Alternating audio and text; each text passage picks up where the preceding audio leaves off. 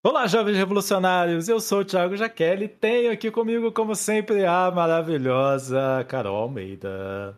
Olá, jovens revolucionários! Estamos aqui mais uma vez com o nosso Revolução Econômica, podcast semanal que a gente explica, na verdade, o porquê que a vida da gente está nessa situação e o que, que a gente pode fazer para que isso mude.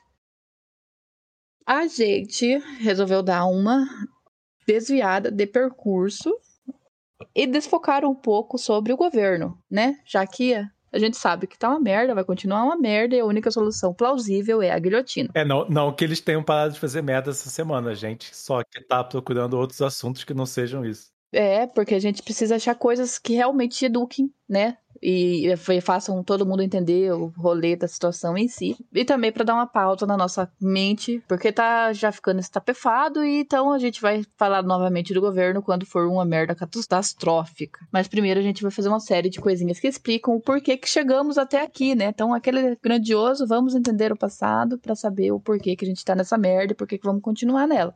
Em homenagem ao dia da proclamação da República, a gente vai fazer um episódio sobre o golpe dentro do golpe, dentro do golpe, dentro do golpe, que a gente está vivendo desde 1889. Exatamente. Caso você não saiba, né, o Brasil, desde que o Brasil foi descoberto e foi proclamado independente, a gente já estava numa situação precária.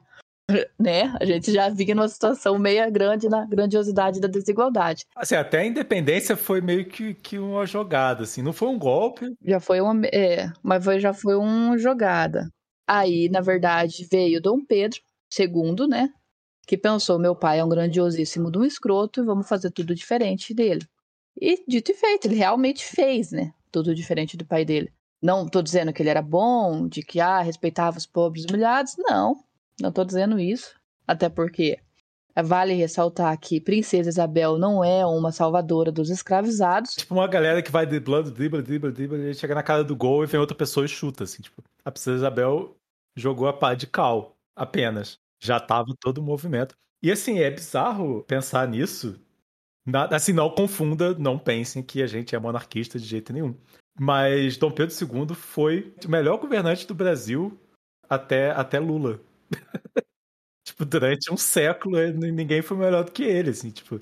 Economicamente para o Brasil, a gente está dizendo, literalmente levantando o PIB e a economia do país em si, a gente está comparando no caso. É, economicamente e politicamente, diplomaticamente. Claro que a gente está falando aqui do século XIX, né? Sim. Mas o Brasil foi o segundo país a ter telefone. Ele foi lá falar com. Ele... Tudo que o Lula faz, que ele... agora o Lula tá lá na Europa, sendo ovacionado por todos os presidentes e tal enquanto o Bolsonaro é ignorado. O, o Dom Pedro fazia, tipo. enquanto o Bolsonaro tá tirando selfie com o Magno. Bolsonaro. Ó, enquanto a gente grava esse episódio, a... Bolsonaro está no Catar tentando vender esquema de pirâmide pro shake árabe lá, tipo, que não vai colar. Enquanto o Bolsonaro está comemorando que transou, fez um sexo matinal. Bolsonaro transou pela primeira vez na gestão dele, ele anunciou que transou. Se, se ele transa e conta, é sinal que só aconteceu uma vez nesses três anos. Exatamente. E, e, o Lula tá lá discursando no, no, no parlamento da Europa.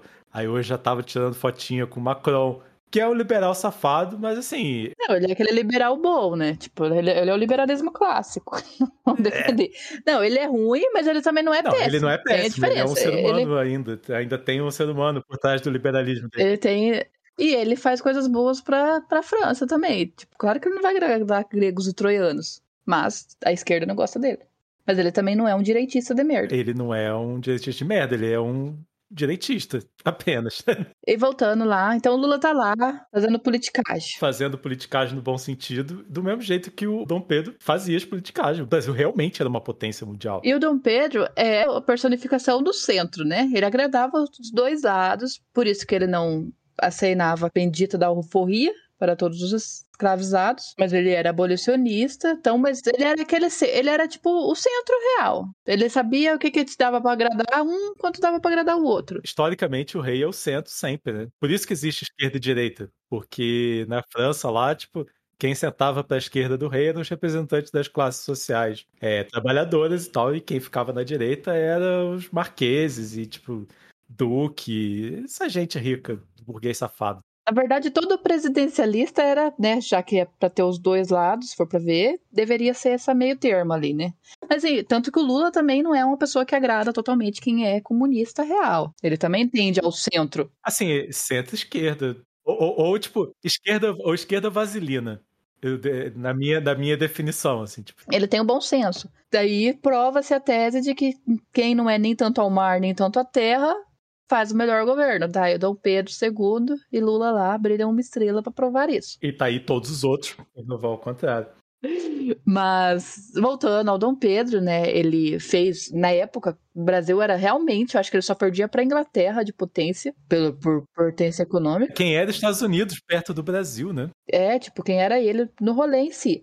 Até que resolveram, Marechal Deodoro, então falar Deodoro, para mim é muito difícil. Para mim, na minha cabeça, é Teodoro. Mas é por causa do meu problema, né? Nem nasci linda desse jeito, mas claro, obviamente que tinha que ter alguma coisa na, no pacote e o pacote veio com dislexia. Esse podcast é feito de pessoas bonitas por fora e estragadinhas por dentro. Exatamente, porque não, seria muita injustiça pro mundo sermos perfeitos. E daí foram e realmente organizar o tal do golpe e o cara foi. A coitada da, da rainha, da imperatriz, deu uma morrida, deu uma infartada, eu acho que de desespero. E ele foi viver em exílio na Inglaterra, né? Né, que era onde aceitou ele, que ele era brother, inclusive, da, do rei da Inglaterra, né? Mas como que surgiu, né? Como que foi o real golpe do rolê todo? Rolou a Guerra do Paraguai, e, e, aí o Brasil saiu vitorioso da guerra, a única guerra que o Brasil lutou de verdade, né? E tal. E aí, desde aquela época, os militares já queriam pegar o poder. Falaram assim: não, agora a gente é maioral, agora a gente é bambambam. Bam, bam. E, e esses marechais que tramaram o golpe, Parece, ó, parece que eu estou contando a história do ano passado. Mas não, isso aí é do século XIX. O pessoal do exército apoiado apoiado pelo agronegócio, assim, tipo, né? Apoiado pela galera da grana, na época coronel e tal, tipo. O agro sempre foi uma bosta, né? né até mesmo na época que não era o agro ainda, né? Ele, então, coronel, a época era baseado pela, pelo açúcar, né? É, já tinha café, café e tal. Tipo... Ainda não estava no café com leite, não, a economia, no leite, mas, né, mas o, o, café já estava era... no arroz, eu acho, e na exportação do açúcar. O café estava crescendo. Eu sei que os grandes exportadores de, de, do agro, tipo... Que eram os coronel.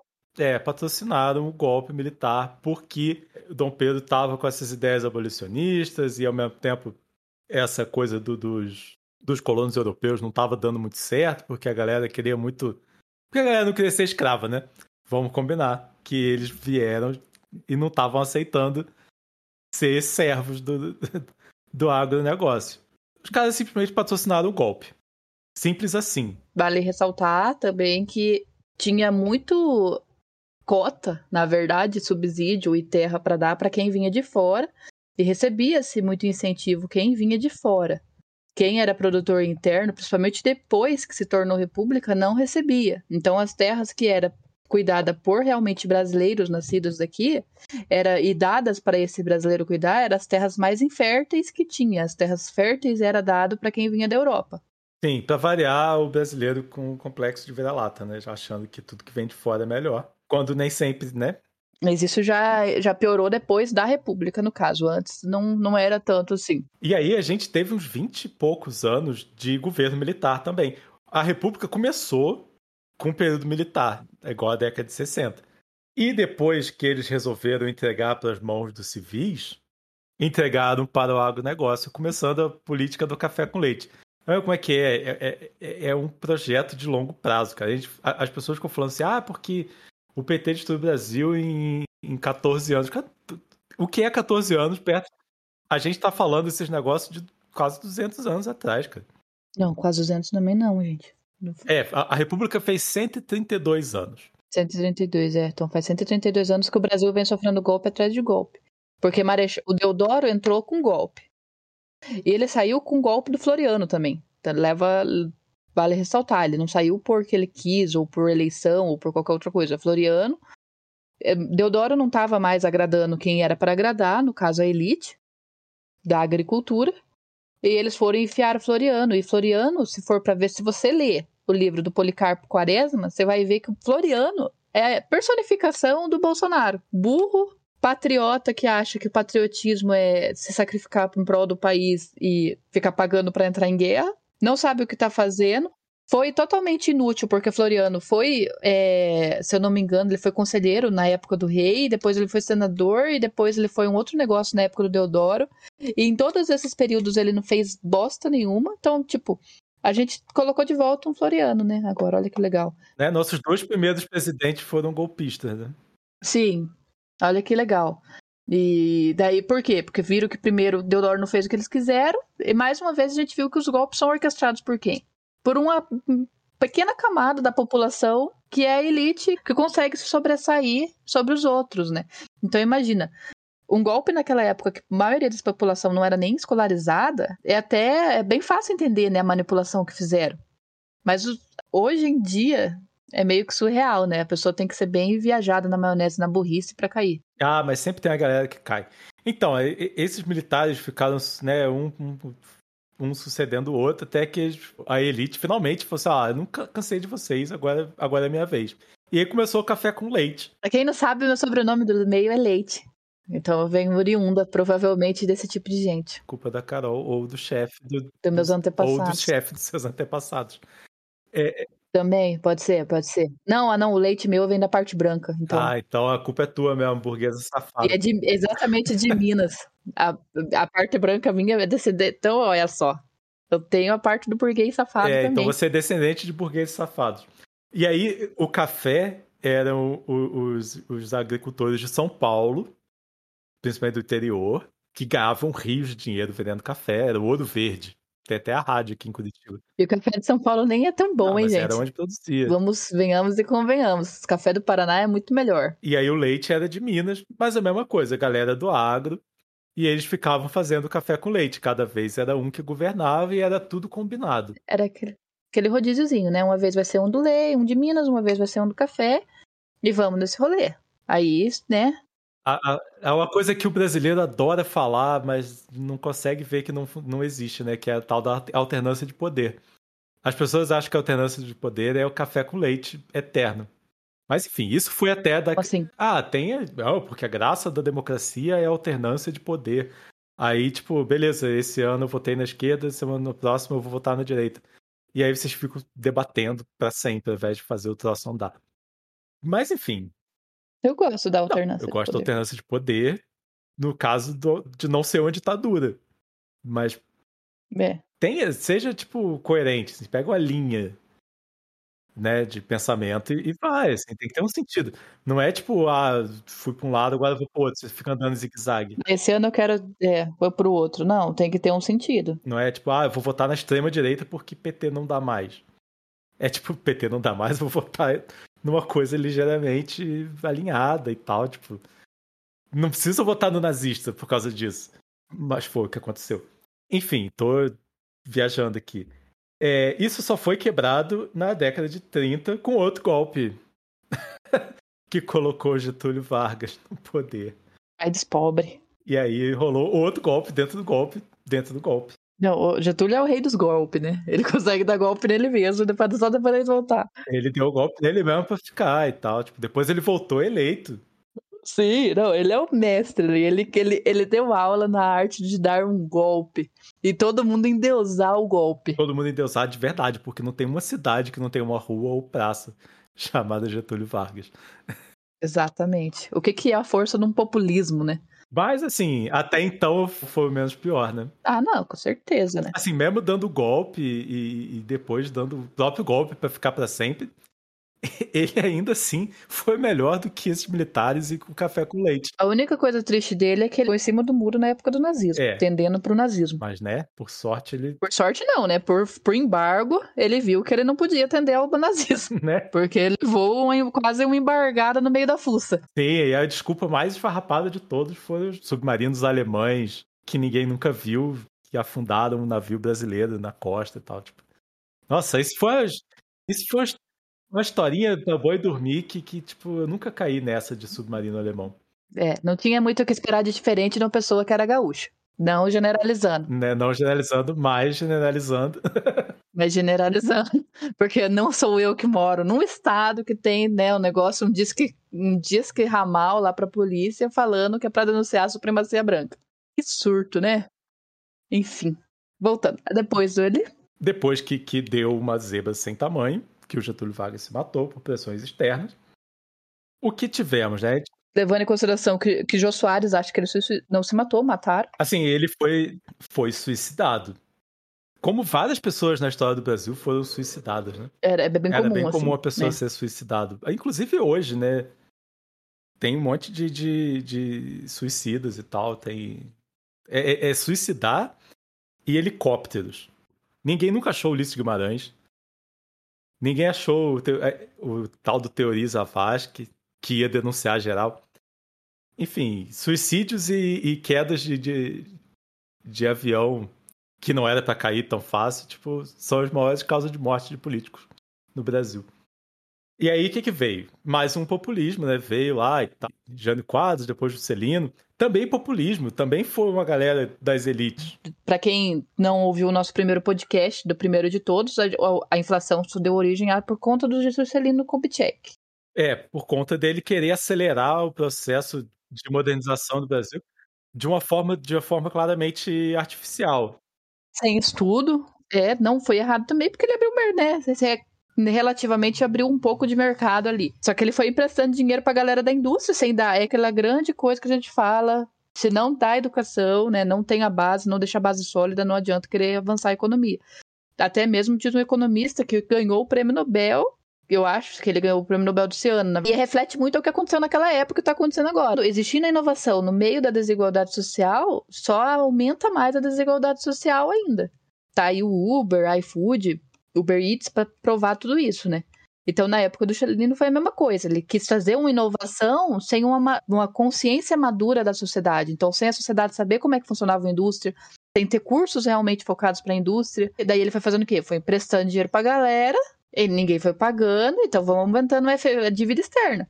Aumentando a dívida externa, rolou todo o desestabilizamento da moeda, e aí o rolê da inflação se tornou hiperinflação, que também estamos caminhando para isso também, né? Olha que legal. Tudo que a gente tá falando aqui, que já tem 60, 70 anos pra trás, é tipo, tá acontecendo hoje. E os o Juscelino quis industrializar o Brasil, que ainda era absurdamente rural, e como sempre, ele baseou tudo em construir coisas pro agro, construir estradas. né? Ele foi patrocinado por carros, né, pela Ford e tal, para fazer estradas aqui. E aí industrializou o Brasil baseado em asfalto e gasolina. Que depois a gente tá vendo hoje que não foi uma boa ideia, né? Aí, num respiro, depois do, do Juscelino, veio o João Goulart, que foi o primeiro socialista eleito pelo povo. Que nem chegou a tomar posse, porque aí ele tomou o golpe de novo. E aí veio outro golpe, né? Nossa, olha que legal. E uma história muito curta, né? Porque se a gente for ver o que, que é 130 anos, comparando a linha do tempo do mundo, é nada. A gente é bebê. Essa é a realidade. A República é uma bebê. E foi um bebê feito literalmente em base de golpe, um golpe atrás do outro. Se a nossa república já é, de acordo com a linha do tempo do universo em si, até mesmo do descobrimento do Brasil e das Américas em si, já é muito novinha, imagina a nossa democracia, né? A gente saiu do golpe para as eleições meio de cartas marcadas, para daí vir outro golpe. E aí foi só caganeira. A gente tem, tipo, golpe dentro do golpe, e aí um respiro de, tipo, 5, 6 anos de normalidade, entre muitas aspas, e depois vem outro golpe. Né? Porque depois do João Goulart, a gente. É isso aí já tá. A gente já tá mais próximo, né? Veio a ditadura militar, ficou 20 e poucos anos, só terminando de afundar o Brasil, né? Como diria o Delfim Neto, vamos fazer, fazer crescer o bolo para depois dividir o bolo. E tem gente que cai nessa balela até hoje. Que tá achando que a gente tá fazendo crescer o bolo até agora. E até, até agora esse bolo tá só crescendo, né? Só tá vindo a eles, nada pra nós. E pra gente, e pra gente nem farelo tá sobrando, né? Então, e aí foi um atrás do outro. E já diria a musiquinha do TikTok: você quer dar o golpe, quem vive de golpe? O Brasil tá aí, vivendo de golpe. E em todos esses percursos, desses tempos, foi crescendo o discursinho de que a gente tem que fugir do fantasma comunista. A gente tá fazendo tudo isso porque a gente tem que fugir do fantasma comunista. Daí entrou, encarriou logo em seguida, no meio do golpe também, veio a Guerra Fria, que deu mais força ao discurso do fantasma comunista em si. Assim, to, todos os golpes da América do Sul foram patrocinados por conta de fantasma do, do, do pelos Estados Unidos por do comunismo e querendo dizer, estamos colocando em vocês uma ditadura golpista para vocês não caírem numa ditadura comunista. Então, tipo, eles, eles faziam a gente viver dentro de uma ditadura achando que a gente estava livre. E é assim até hoje. Aí em 85 teve direta já e deu uma melhoradinha, assim, tipo. Mas também rolou, tipo, um semi-golpe, porque teve uma outra, outra morte mal explicada. Que quando acabou a ditadura, o parlamento elegeu o Tancredo Neves para ser o presidente do Brasil. Que aí, na boca dele tomar posse, ele teve um mal súbito e entrou o vice. Mas ele também disse que se ele tomasse posse, nem, nem Deus tirava ele de lá, né? Desde que Deus tirou. é, mas aí antes, aí tirou antes de entrar, né? Então, tipo, olha, olha, olha aí essa situação, cara depois de 20 e poucos anos da ditadura, tipo, tem um cara que é eleito indiretamente, mas mesmo assim o povo tava aceitando, que já era mais do que já tinha. E, e o cara não chegou a ser eleito. O vice dele, que era o Sarney, cara, que entrou. Sarney tá aí quase até hoje, né? Meu Deus, que merda. Ele deu a famosa morrida, e nesse meio tempo também o Lula foi ganhando força em sindicatos, quando a época que sindicato tinha sentido, né? Que a gente também já fez um podcast falando sobre por que, que sindicato perdeu a força e por que, que ele é tão mal visto hoje em dia, e que a culpa não é do sindicato, e sim de quem tá dentro do sindicato. Então, nessa época, ele foi criando força e eles pensaram: a gente tá tendo um monstrinho ali, a gente tem que tirar esse monstrinho. E, e vale se ressaltar que o Lula nem vinha com discurso marxista. Ele não vinha em nenhum momento falando que ele vinha com o discurso de Lenin e todas essas baboseiras. A única coisa que ele literalmente falava era que o trabalhador tinha que ter direitos. E pobre tinha que ter vida digna. Na cabeça da galera da elite e da classe média que acha que é elite, tipo, isso aí é o auge do comunismo. Achar que o trabalhador merece fazer uso das coisas que ele produz, né? Entrou, daí começou direto já, né? Também apoiado pela elite. Por isso, só por isso também que cresceu. E nessa meio dessa. que eles viram que ia ter real a direta já, eles viram que o troço estava desgringolando, então eles foram colocando militares para serem deputados, né? Para continuarem ali dentro daquele círculo em si, dentro da política em si. Então, o, o militarismo é o centrão, se for para ver. Filhote. Centrão é, é, é, como diria Brizola, filhotes da ditadura. Exatamente. Então ele é aquela galera da ditadura que viu que o troço estava desandando e pensou, então vamos se unir. Que eu falei semana passada e volto a repetir. Esse nome de centrão tá errado. É direitão. São os filhos da ditadura. É, é, é Maluf, Kassab. Essa galera que. O Renan. Levanta, o Renan também tá no meio. Por mais que tava na CPI. Várias, várias famílias de, de renome, né? Várias oligarquias. A família do, a família do Renan Calheiros, a família do Arthur Lira. E que todos esses também já são descendentes dos coronéis da época que se teve a República. Então, olha, a geração, é, né? Foi passando de pai para filho e os caras estão lá ainda. Inclusive a família Ferreira Gomes, representada atualmente por, por, pelo Ciro. Sim, é, o apelido do Ciro é coroné, já é por conta disso. Não é porque coisas que ele falou e tal, também, mas é porque a família dele é de coroné. Exatamente. Então, o voto de cabresto no Nordeste e no Norte ainda é muito grande e no interior do Brasil também. Então, tipo, no interior do Paraná. É que a gente que mora na capital não, não tem essa noção, mas voto de cabresto ainda é muito grande. Por mais que não é igual era o de antigamente. É um, novo, é um voto velado. Hoje em dia, o voto de cabresto é, é muito de igreja também, né? É, é aquele negócio, ah, vou te dar um gás, é que ele volta influenciado. Né, tipo, fulano falou, o pastor falou que é para votar e não sei quem, tipo, por conta de não ter sido investido em educação em nenhum momento dessa história toda do Brasil, a pessoa vai acreditando em quem ele vê como figura de autoridade, né? É o padre, é o pastor, é o fulano, é o advogado, que a pessoa é simples e tal, tá lá no interior, trabalhador e tal, isso aqui. Aí vem um cara de gravata e fala qualquer coisa, na cabeça dele, a pessoa de gravata sabe mais do que ele da vida, né? Isso, e isso é tudo falta de educação, literalmente, com essa palavra, falta de investimento em educação. É igual quem foi que falou, MV Bill, eu acho que foi, ou foi o. Ou foi o MV Bill ou foi o do Arracionais. que falou que para a mãe dele era muito mais importante ele chegar com 10 reais que ele trabalhou na rua do que chegar com uma nota boa na escola, porque os 10 reais ia complementar a renda da, da casa. Então, o avanço da desigualdade é ótimo para isso, né? Porque a pessoa, em vez de estar estudando história na escola, que não poder estar tá passando fome, ela prefere estar tá trabalhando para não estar tá passando fome, né?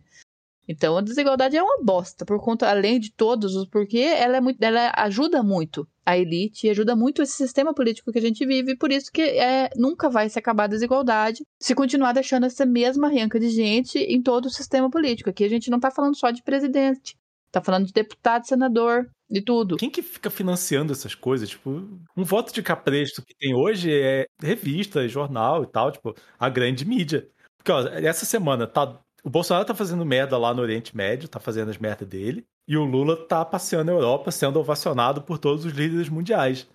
E a Veja imprimiu um santinho gigante do Sérgio Moro, né? Assim, a edição da Veja dessa semana é um santinho do Sérgio Moro que custa 15 reais. Não tem outra definição, cara. Estão já endeusando ele. Mas vamos voltar primeiro, né? Daí.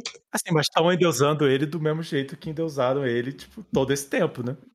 É, o plano era ele, né? Daí deu uma merda, então.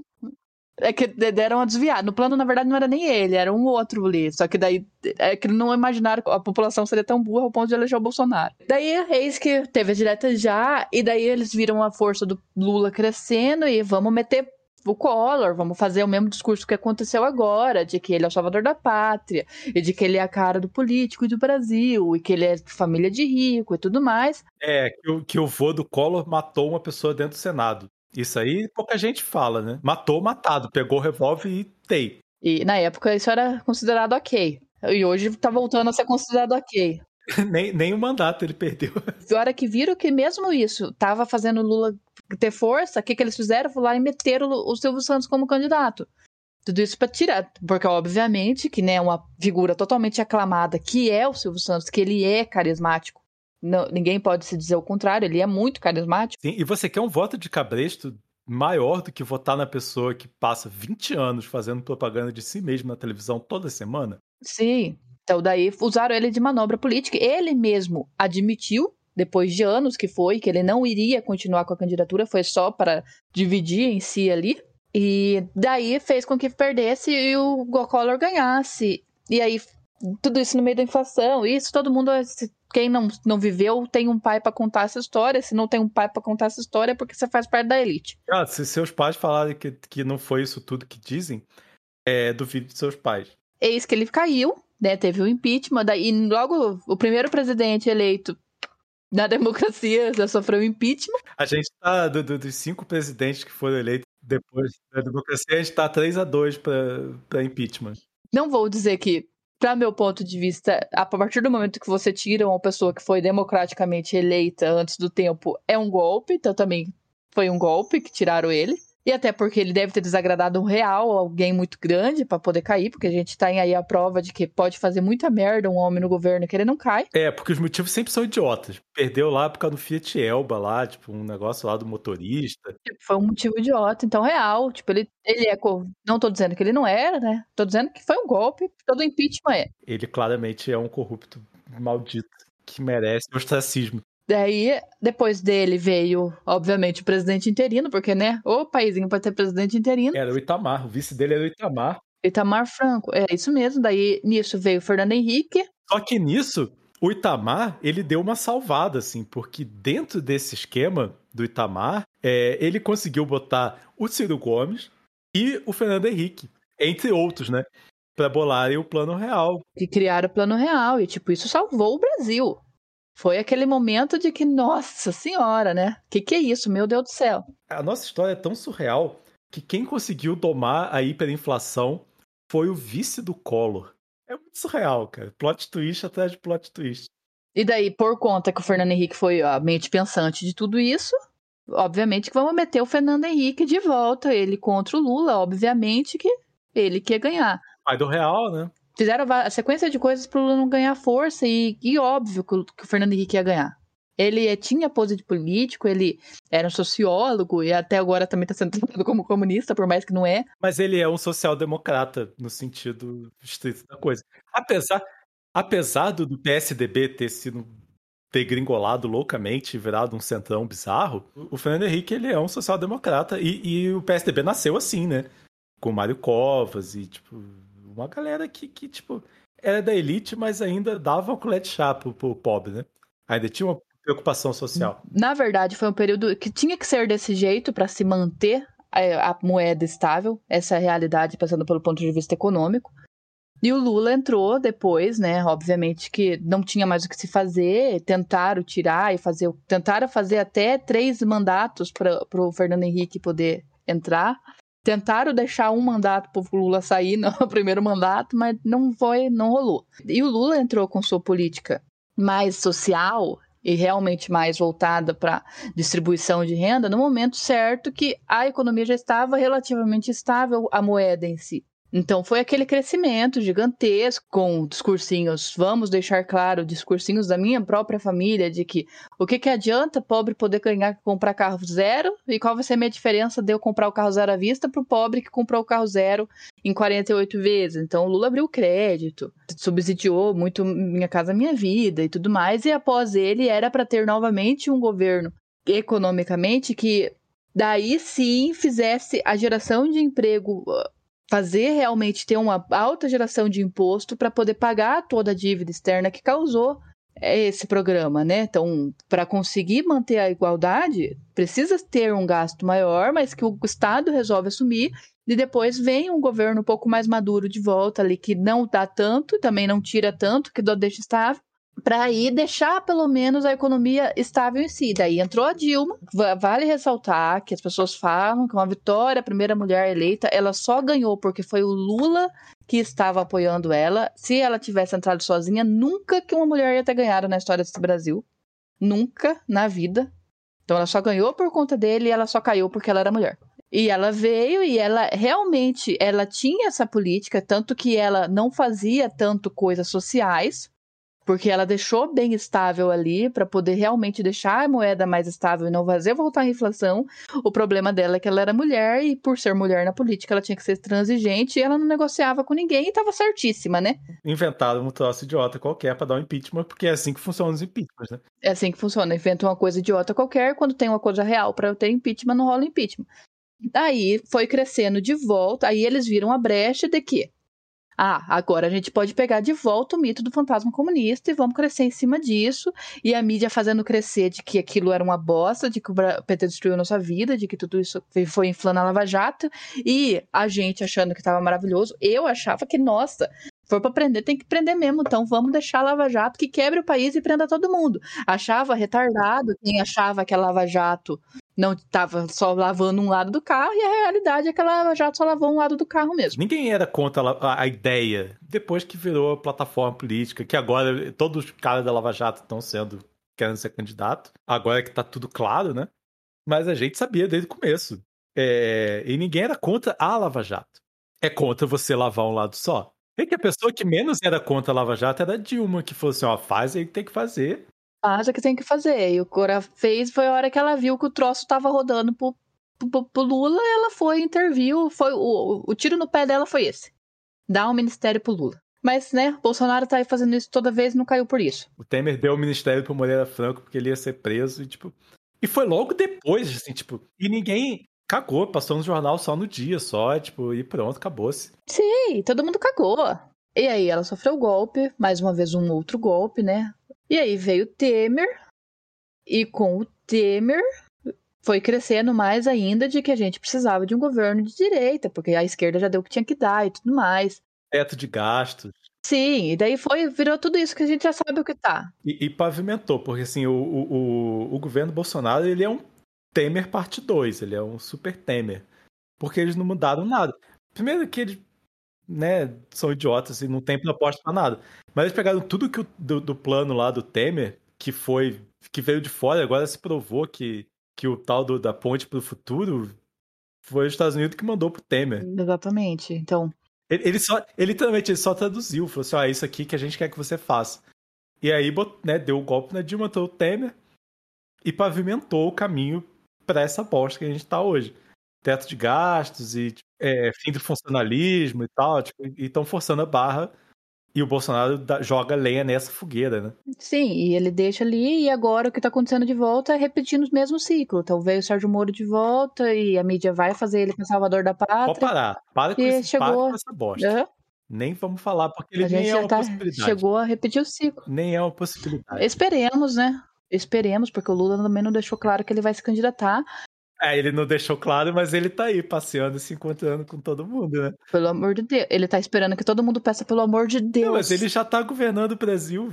Só no Brasil que ele não é presidente ainda, porque no resto do mundo ele já é presidente desde o dia que, que deixaram ele abrir a boca. E essa é o podcast, o episódio de hoje, que é a linha do tempo da história da República do nosso país. Que é uma história baseada no golpe. O que, que aprendemos hoje? Aprendemos que a gente teve esse monte de golpe dentro do golpe, dentro do golpe, caiu um respirozinho, depois outro golpe. E a gente passou uma hora falando aqui e não falamos nada da gente enquanto povo. É que é uma história paralela. Eles têm o mundo deles, das pessoas ricas e da elite e tal. E a gente tem a nossa, que é uma coisa completamente. A vida deles afeta a gente. Mas a nossa vida não afeta eles, né? Vai ficar de tema para o próximo podcast, então. É, e fica de tema para você pensar durante a semana, assim, que, que bosta estamos fazendo que a gente não participa da nossa própria história. E fique aí como reflitão. Reflitão. E esse é o episódio de hoje. Se você gosta da gente, compartilhe esse episódio. Se você também não entendia essa história, compartilhe para quem também não entende. E se você pode apoiar a gente no Catarse, apoie a gente no Catarse. Mas se você puder compartilhar e fazer a revolução acontecer, já tá de bom tamanho. Até o próximo episódio. Até. Beijos. Beijos.